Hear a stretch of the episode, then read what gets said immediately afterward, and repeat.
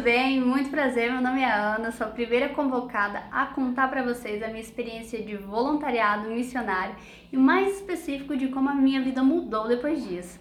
No finalzinho de 2016 eu estava saindo do meu segundo ano de voluntariado como missionária na cidade de Eldorado, Mato Grosso do Sul. E participando de um evento chamado I Will Go, eu ouvi sobre uma equipe que seria formada para o continente africano e fiquei super empolgada de participar. Conversei com o líder responsável que me direcionou para o que eu poderia fazer e nós estamos falando do projeto Animissão, que é voltado para associações e uniões.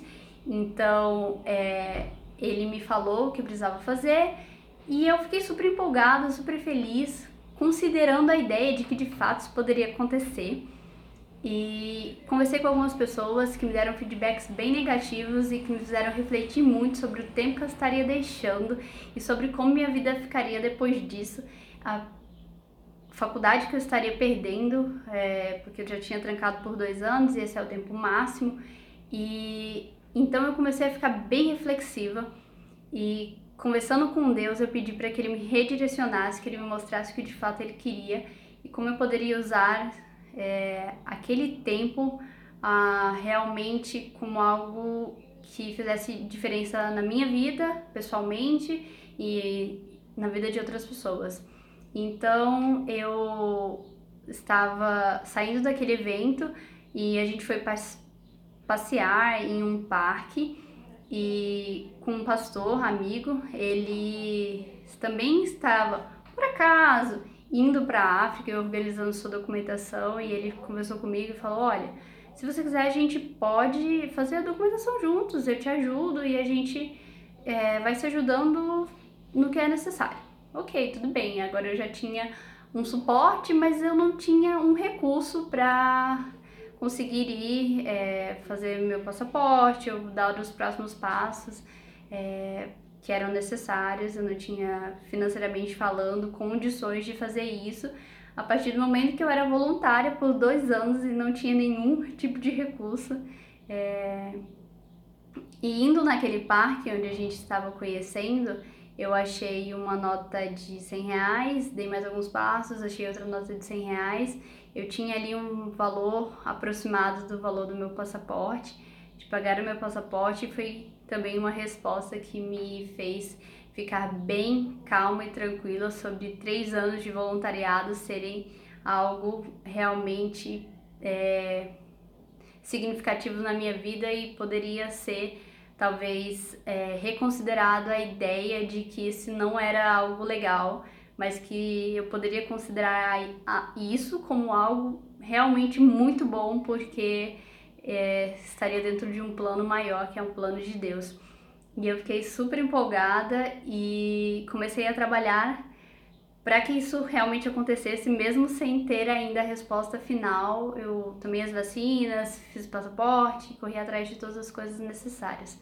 Então, uh, no início do, do próximo ano, eu recebi a notícia de que eu de fato iria e participar daquele projeto. Fui para a ilha de Santo Tomé e Príncipe, no continente africano.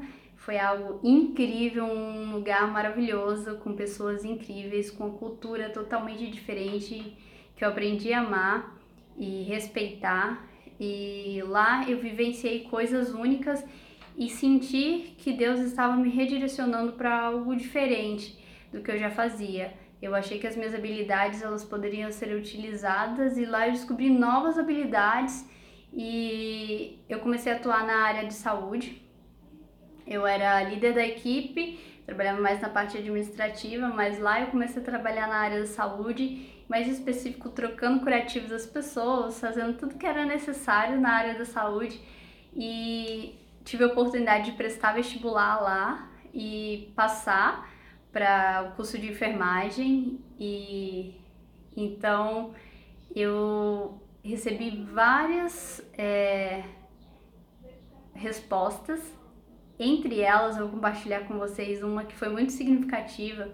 Quando eu fui para a África, eu levei algumas coisas para o meu uso pessoal, como band-aids, ataduras, gases, esparadrapos.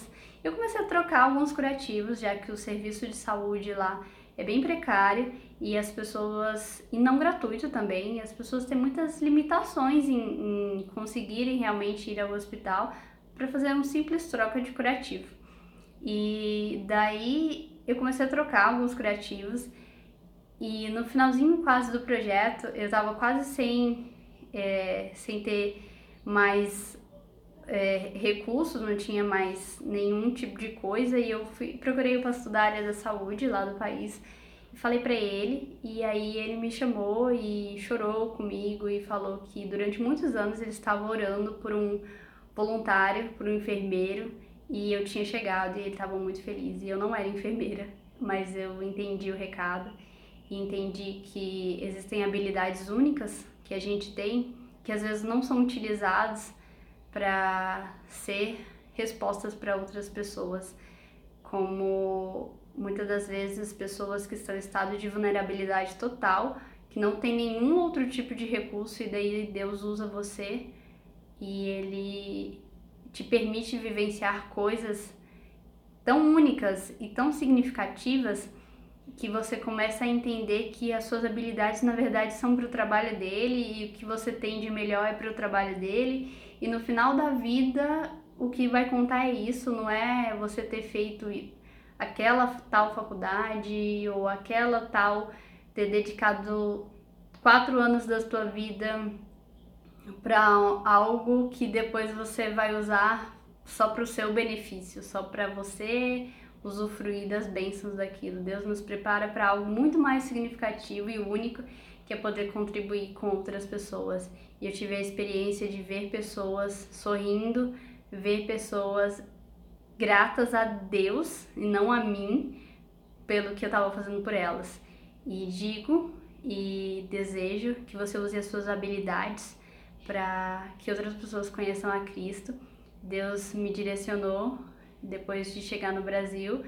É, dois dias depois eu estava vindo para a universidade para fazer enfermagem e saí da área, de uma área, fui para outra, mas ganhei um propósito que é ser missionário, mesmo que seja disfarçada de enfermeira. Até mais, pessoal!